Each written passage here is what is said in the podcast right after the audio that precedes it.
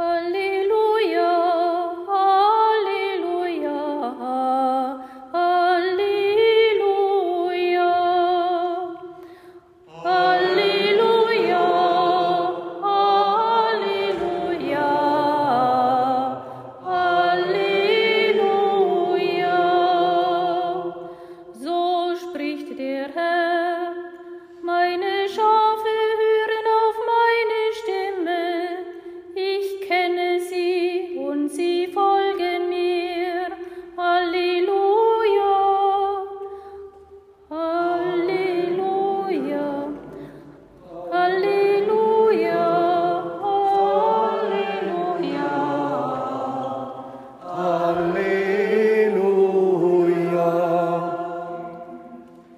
Herr sei mit euch.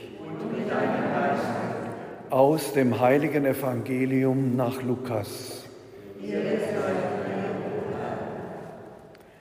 In jener Zeit sprach Jesus zu seinen Jüngern, ich bin gekommen, um Feuer auf die Erde zu werfen. Wie froh wäre ich, würde es schon brennen.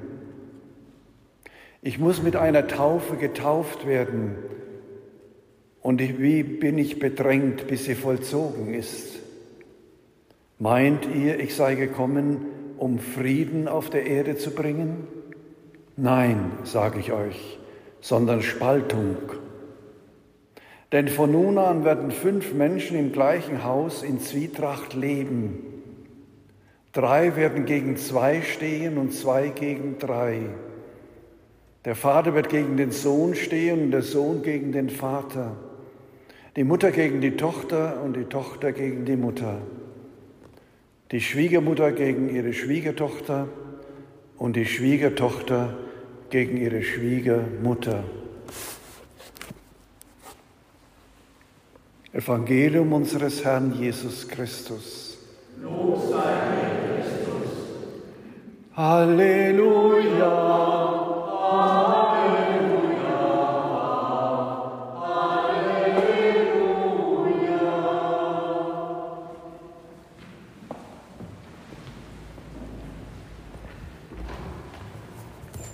Liebe Ministranten, liebe Schwestern, liebe Brüder,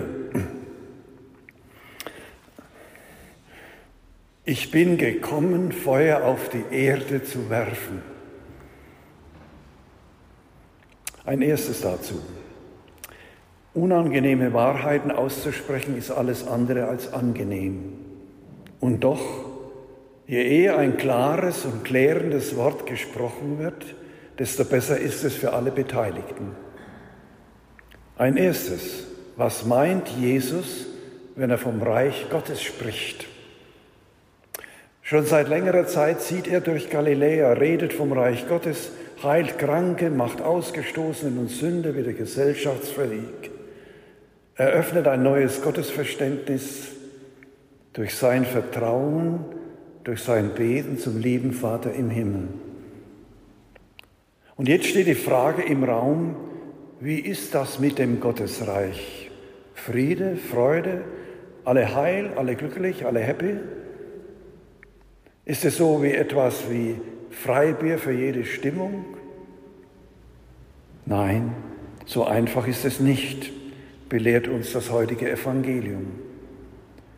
Hier ist nicht von oberflächlicher Harmonie die Rede, von feuchtfröhlicher Verbrüderung, sondern von Auseinandersetzung, ja sogar von Entzweiung. Rufen wir uns den Text nochmal ins Gedächtnis. Ich bin gekommen, Feuer auf die Erde zu werfen. Feuer ist in der biblischen Sprache ein Symbolwort für Gott. In der Feuersäule führt Gott selbst sein Volk aus der Knechtschaft in die Freiheit. Und Feuerzungen erfüllt Gottes Heiliger Geist mit Feuerzungen die Apostel am Pfingsten.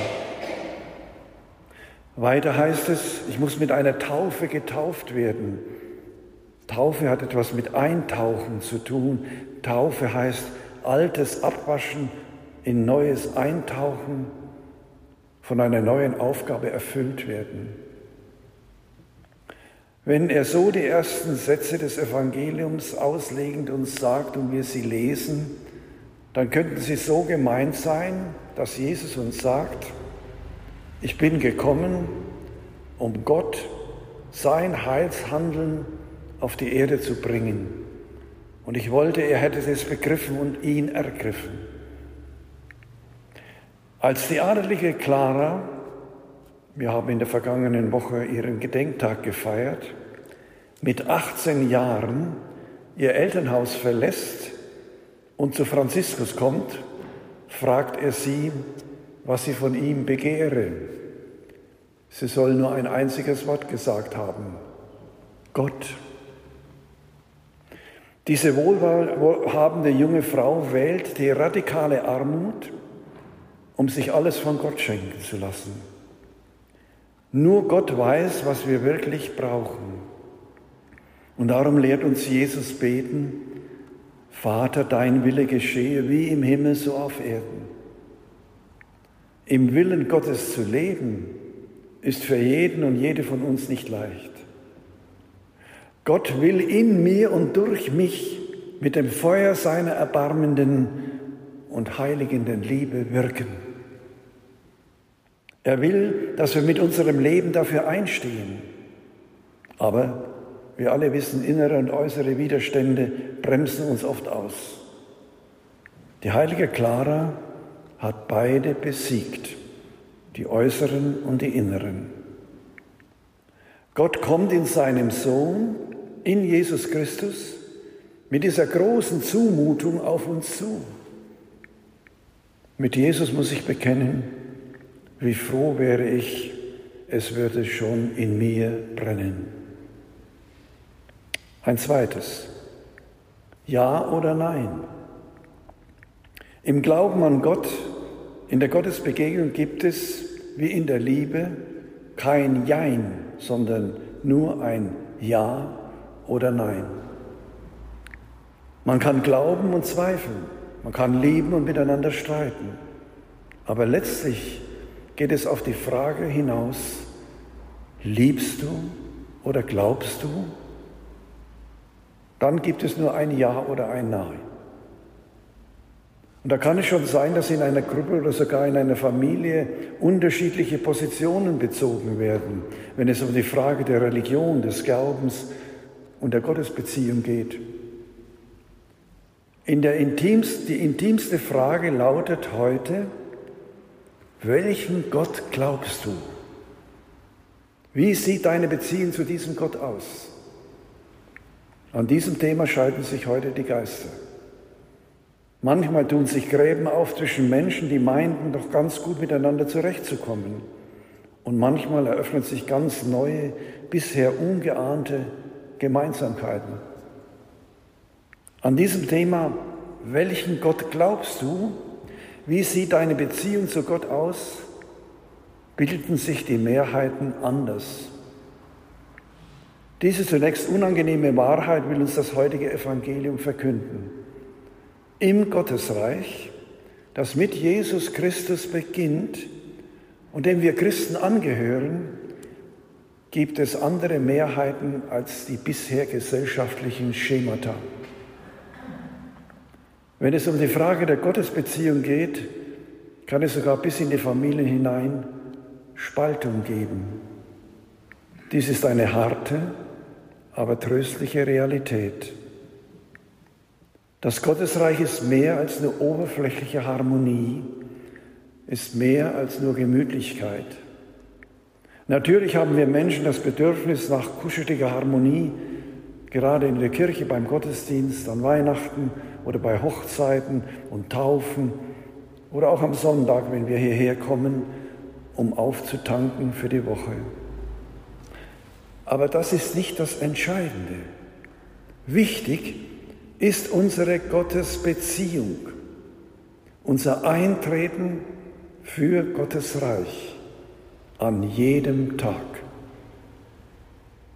Wenn wir wegen unseres Glaubens geoutet werden, ist das ein gutes Signal.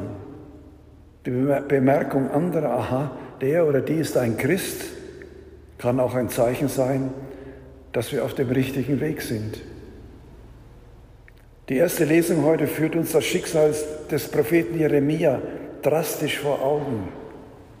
Er verkündete selbst dem König gegenüber Gottes Botschaft. Da werfen sie ihn in eine ausgetrocknete, mit Schlamm erfüllte Zisterne, damit er darin verdurste und krepiere. Aber durch das Engagement eines Höflings wird er gerettet. So ging es vielen Propheten damals, so geht es auch Propheten in der heutigen Zeit. Trau dich, deinen Glauben zu bekennen. Stell dich auf die Seite Gottes. Dann stehst du auf der richtigen Seite, auf der Seite des Siegers. Ich denke allerdings, hier sind Auseinandersetzungen bis in die Familien hinein möglich. Kinder, Eltern, Großeltern haben oft ganz verschiedene Vorstellungen von religiösem Verhalten, verschiedene Formen der Gottesbeziehung und Begegnung. Und alle Altersstufen haben wohl ein Anrecht auf ihren individuellen Glaubensvollzug, obwohl der Überlieferte ja auch seine Kraft hat und sich bewährt hat. Entscheidend ist nicht das Wie, auch wenn es darüber die meisten Streitereien gibt, sondern das Entscheidende ist die Gottesbeziehung. Wenn ein guter Bekannter bei einer kleinen Betrügerei nicht mitmacht, dann sollten wir das als Zeichen wahrer Freundschaft sehen. Und wenn die Kinder sich nicht zu einer kleinen Lüge anstiften lassen, so wenn das Telefon klingelt, man ihnen sagt, wenn der oder jener dran ist, sag, ich bin nicht da, und wenn Kinder darauf antworten, nein, das mache ich nicht, dann ist das, so denke ich, ein guter Erziehungserfolg, ein christlicher Erziehungserfolg. Zum Schluss. Das heutige Evangelium, liebe Brüder und Schwestern, ist, ist eine Zustandsbeschreibung, kein moralisches Werturteil. Wer zum Gottesreich gehört, wird hier nicht gesagt. Darüber ist an anderer Stelle ausführlich die Rede, zum Beispiel in der sogenannten Gerichtsrede. Ich war nackt und ihr habt mich bekleidet, ich war hungrig und ihr habt mir zu essen gegeben, ich war obdachlos und ihr habt mich beherbergt. Was ihr dem geringsten meiner Brüder und Schwestern getan habt, das habt ihr mir getan. Das zählt. Auseinandersetzungen über den Glauben aber sind besser als Gleichgültigkeit. Treffende Zustandsbeschreibung ist das Evangelium, aber auch Trost. Ganz gleich, wie es ausgeht. Liebe Brüder und Schwestern, wichtig ist mein klares Zeugnis. Ich glaube an den Gott und Vater Jesu Christi, der Jesus von den Toten auferweckt und zum Herrn des Alls erhoben hat.